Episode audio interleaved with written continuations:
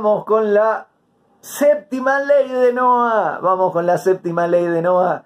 Ya estamos logrando. Es una clase muy larga esta.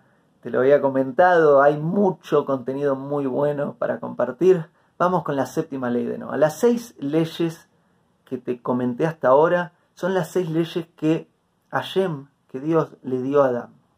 Sin embargo, a Noah le sumó una séptima ley y ahora sí llamamos las siete leyes de Noah que son las que aplican a toda la humanidad, como te expliqué en la introducción de la clase completa.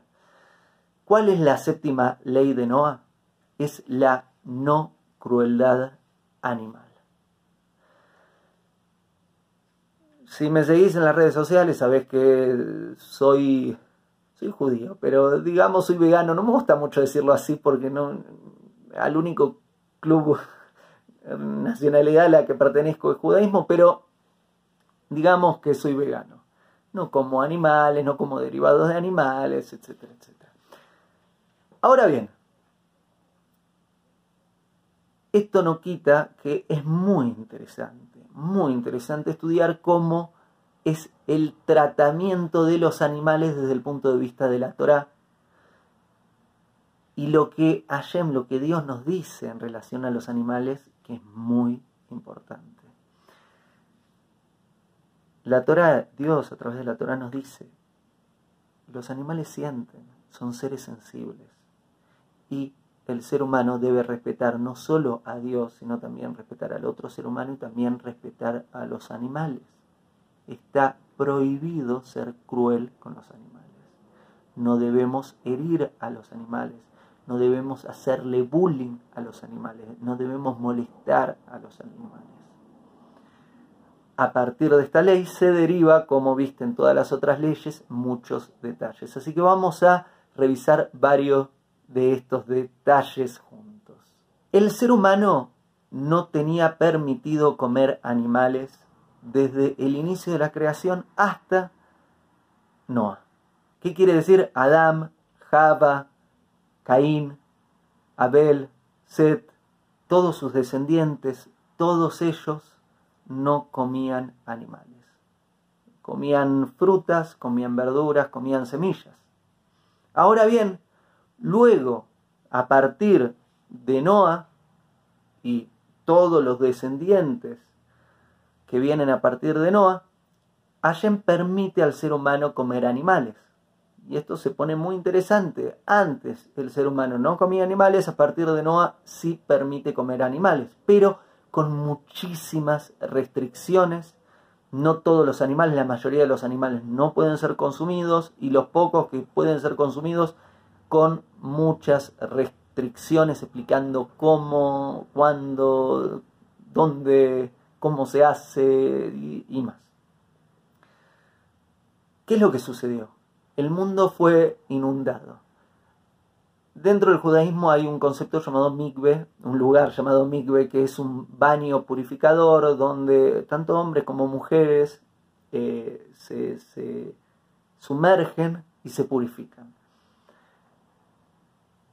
La gran inundación del mundo fue un mikve gigante para el planeta Tierra. Dios purificó al planeta Tierra. El ser humano estaba en su mayoría un poco más bravos, eh, perversos en sus accionares y Hashem decide hacer como un borrón y cuenta nueva, hacer como una actualización del sistema y la forma de hacerlo es hacer que el planeta entero entre adentro de un mikve, entre adentro de un baño purificador. A partir de este baño purificador, Hashem dice, pueden comer carne porque el ser humano ahora se elevó a un nivel superior espiritual.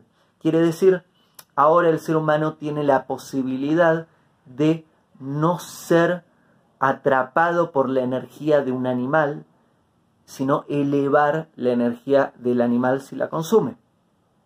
¿Qué es lo que sucedería antes? Lo que sucedería antes, y también ahora para muchos seres humanos, es que si comen un animal, probablemente no eleven la energía del animal, no eleven al animal y no se eleven a sí mismos y por ende eleven al mundo también con esa energía, sino que son atrapados por el clipe, por, por una especie de caparazón que sostiene luces, que tienen mucha vitalidad, pero que los sostienen en la parte oscura del mundo.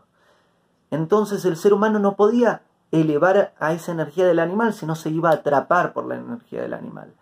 Cuando el ser humano pasa por el migbe, cuando el mundo pasa por el migbe, pasa a estar en un nivel espiritual más elevado, entonces ahora si consume al animal en forma apropiada, no es atrapado por la energía del animal, sino que eleva a la energía del animal y eleva al animal en el mundo y más allá.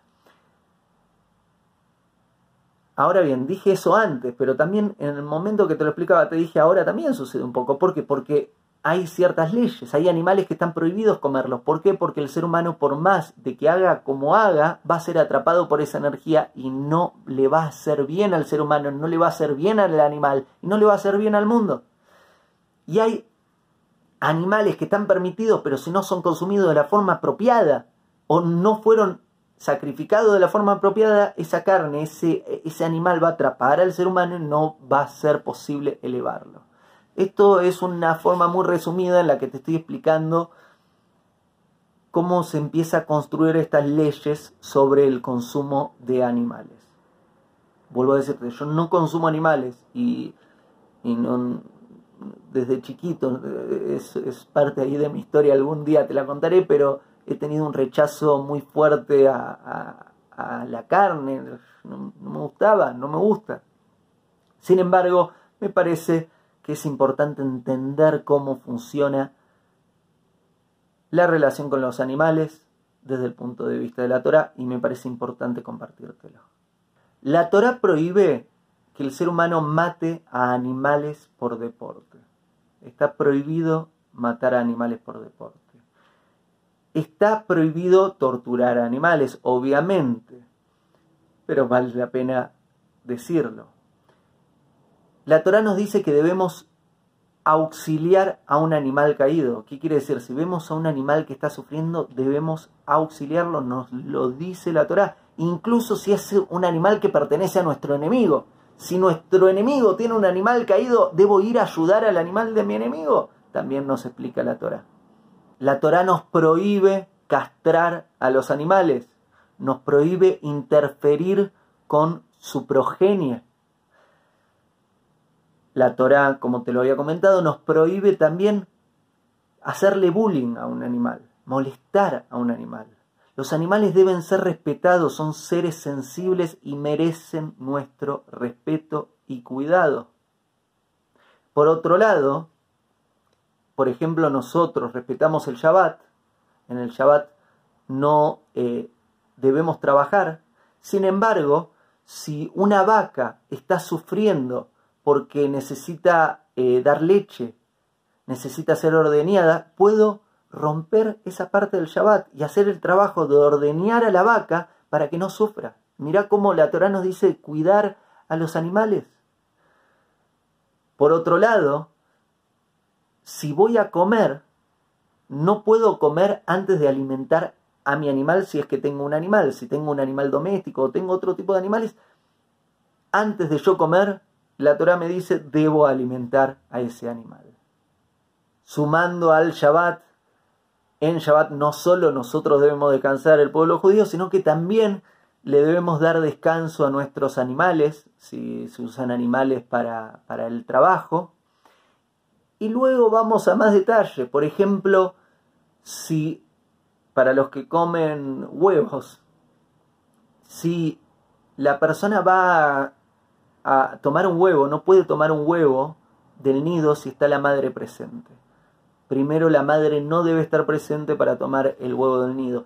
Cosa que me parece muy interesante como la Torá, incluso para los que comen carne, les explica debes cuidar la sensibilidad de los animales y nunca permitir que sufran los animales. Y ahora vamos a esta parte, vamos a la parte de la de consumir animales, de cómo se consume animales para los que consumen animales.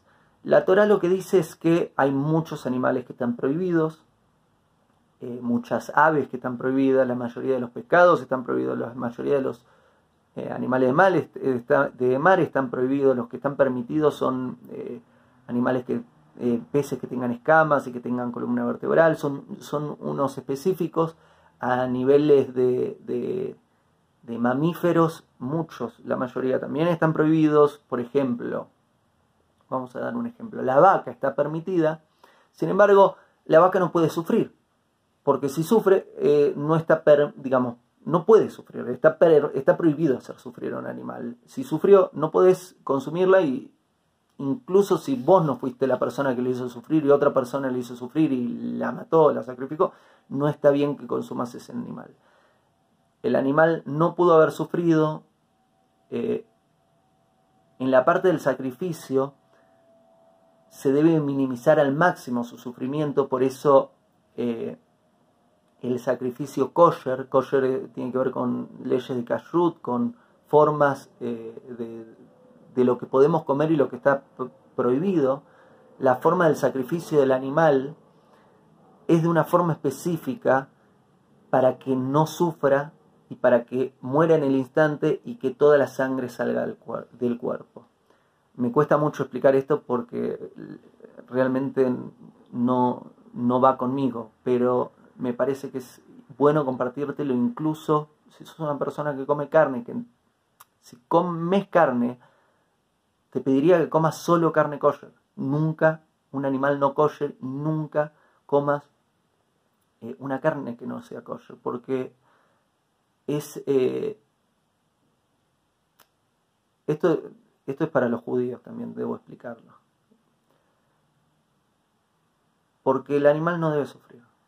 ¿Y ¿Por qué digo que esto también es para los judíos? Porque los digamos, cada ser humano tiene distintas cualidades espirituales, no todos los seres humanos somos iguales espiritualmente.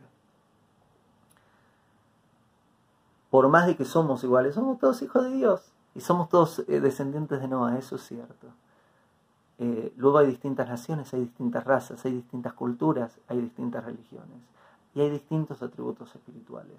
Yo lo que te estoy compartiendo, las siete leyes no aplica para todos, pero por otro lado, las leyes de kashrut, que, tienen que ver con la carne kosher, corresponden a los judíos, como el Shabbat corresponde a los judíos.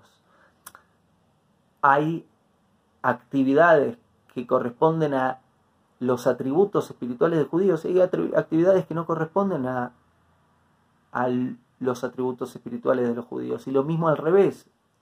Hay actividades que corresponden a atributos espirituales de otras personas, de otras naciones y de otras religiones. Y hay atributos espirituales que no corresponden a esas personas o que no les cambian. ¿Qué quiere decir?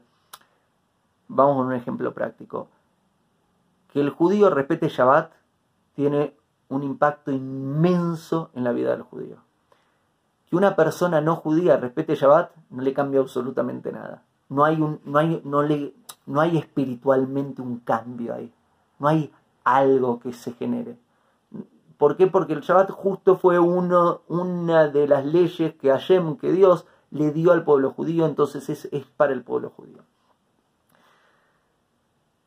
Y este detalle me parece importante compartírtelo porque te estoy hablando leyes de kashrut, que tiene que ver con leyes de el tratamiento del animal para los que consumen carne, pero esas son eh, para, los judíos. Lo que sí me parece que es para todos, eh, y es para todos, no, no es que me parezca a mí, sino que es una de las siete leyes de Noah, es la no crueldad animal que no corresponde que un animal sufra. Sigamos con más detalles interesantes. Por ejemplo, para los que comen carne, las leyes del kashrut, está prohibido mezclar lácteos con carne. ¿Por qué está prohibido mezclar lácteos con carne? Porque la madre y el hijo no son cocinados juntos.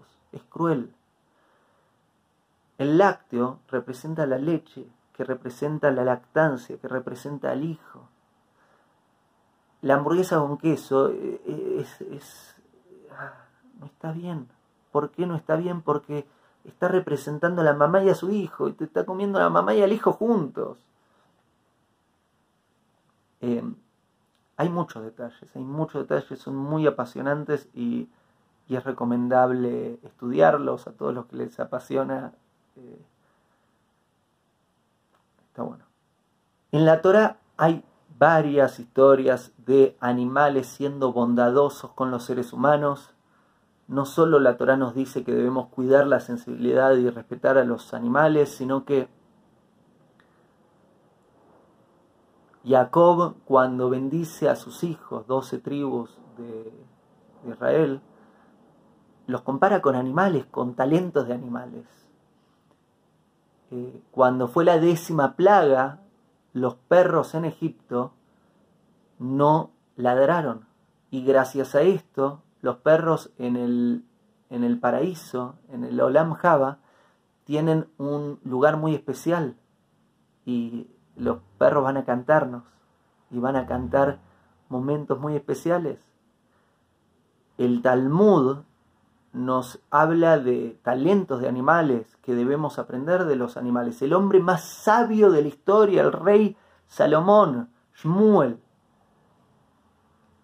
él, nos habla de lo que tenemos que aprender de los animales también. Una de las mejores formas de ver cómo es una persona, ¿cuál es? ¿Te la sabes? Ver cómo trata a los animales. Cómo una persona trata a los animales te dice mucho de cómo es esa persona más allá de, eso, llevándolo a, un plano más general. Aprendemos muchos, mucho de cómo es una persona viendo cómo esa persona trata a personas que están en un nivel superior y cómo trata a personas que están en un nivel inferior.